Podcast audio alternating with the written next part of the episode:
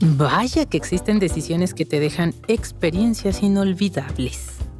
Hace ya un rato que, cerca de Monte Albán, mi madre y yo compramos un terrenito. Pero no lo conocíamos, así que un día nos aventuramos a ir mi amado padre, el hermano mayor, mi madre y yo, sin mapa, sin ruta, sin guía. Bueno, la guía en quien confiamos prácticamente nos dijo, pues sigan el camión. En ese momento miré a mi carnal Genaro con cara de ofuscamiento, pero aún así emprendimos el viaje. Desde ahí fue un inicio lleno de confusión porque ir pregunte y pregunte no fue lo mejor. Y menos cuando los datos que nos daban eran bastante imprecisos. Por ejemplo, nos decían, aquí cerquita ya casi llega Ahí donde está el árbol, dese vuelta. Y Hay como cinco árboles en donde podrías dar vuelta. Además, antes que GPS o Google Maps, nada de eso había. Y luego súmale que era de noche en carretera y sin gente. En fin, pues que llegamos a Oaxaca. Y a mi padre se le bajó la presión. Entonces, a mí se me ocurrió que, para todo mal, pues un mezcal.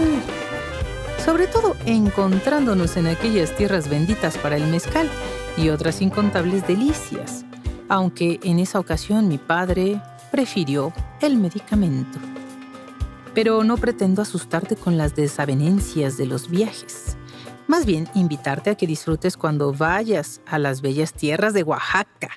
Fíjate que uno de los lugares que me encantaría visitar es un palenque y así ver con mis propios ojos y desde el comienzo el proceso necesario para preparar el sabroso destilado, desde la siembra del maguey especial para mezcal, que es distinto al del pulque o el tequila. Ah, ¿verdad? Recuerdo que existen varios lugares donde se elabora el mezcal artesanal pero la capital mundial está en Santiago Matatlán, donde los maestros mezcaleros de herencia milenaria sugieren que deben dejar pasar aproximadamente de 20 a 10 años para que madure la cosecha y así poder cortar el agave. Luego las piñas o el mero corazón del agave se lleva a un horno que tradicionalmente es un hoyo en la tierra. Una vez cocido el agave, se tritura con una taona y con la ayuda de caballos se saca todo el jugo. Luego se pasa al proceso de fermentación en depósitos de madera que con el tiempo de reposo le van dando aroma y ese sabor tan especial. Ya para terminar se mete todo eso a ollas de barro o cobre llamadas alambiques. Ahí esperamos y esperamos hasta que salga el resultado final, un rico mezcal. ¿A poco no se te antojó un mezcalito con su naranja y su salecita de gusano? Y ya con los sentidos satisfechos por unos buenos tragos de mezcal, ¿no te preguntas a qué manos benditas se les concedieron las artes de la preparación del mezcal? Porque uno puede pensar que es cosa pronta, pero la verdad es que ser maestro mezcalero tiene su chiste. La mayoría de ellos tiene el oficio como herencia de ya varias generaciones en la familia y aprenden el proceso desde la infancia. Allá por Oaxaca se cuenta que llamarlos maestros es, al parecer, una costumbre citadina, pues tradicionalmente se les conoce como palanqueros, vinateros, taberneros, fabriqueros, mayordomos o mezcalilleros. Y no es poca cosa portar uno de estos títulos, pues para poder ganarlo, la comunidad considera que el palenquero debe tener una experiencia de al menos dos años elaborando mezcal sin la supervisión de su tutor. O sea, que es como la mayoría de edad o la graduación para el artesano del mezcal.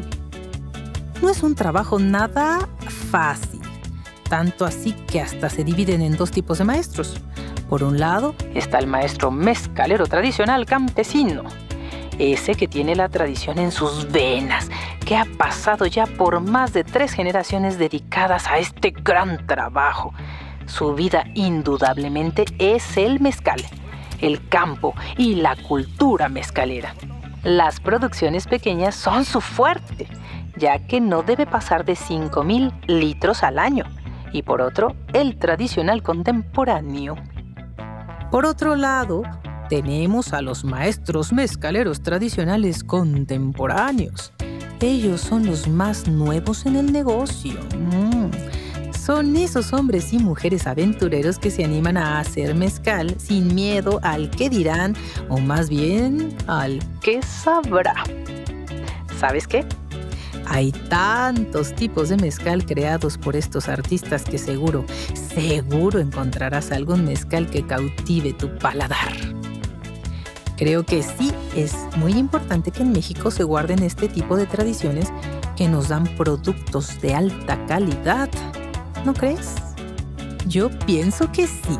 El trabajo de los palenqueros es muy importante para la cultura de nuestro país, pues cada región donde se fabrica el mezcal tiene sus propios instrumentos, sabores, procesos y recetas, lo que dota de diversidad a esta rica y espirituosa bebida.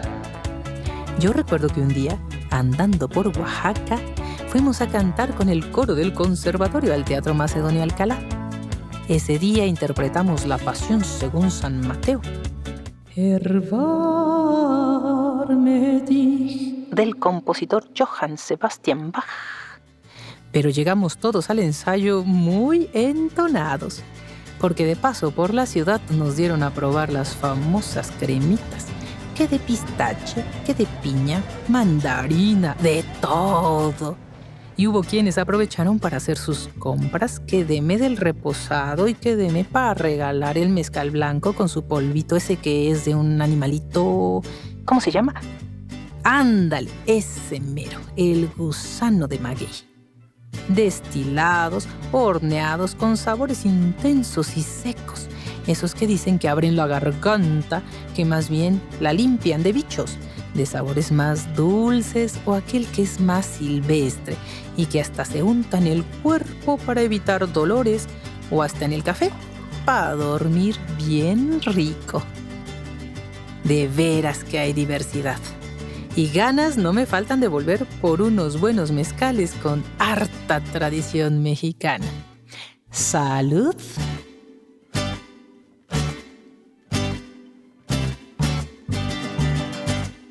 Once Digital presentó Cultura a Voces. Narración y guion. Miroslava Rodríguez Martínez. Coordinación de producción. Daniela Cuapio y Moisés Romero. Asistente de dirección. Diana Hernández de Paz. Editora de estilo. Sandra Rodríguez. Diseño sonoro y postproducción de Franco González. Con una investigación de Viridiana Hernández. Once Digital va contigo.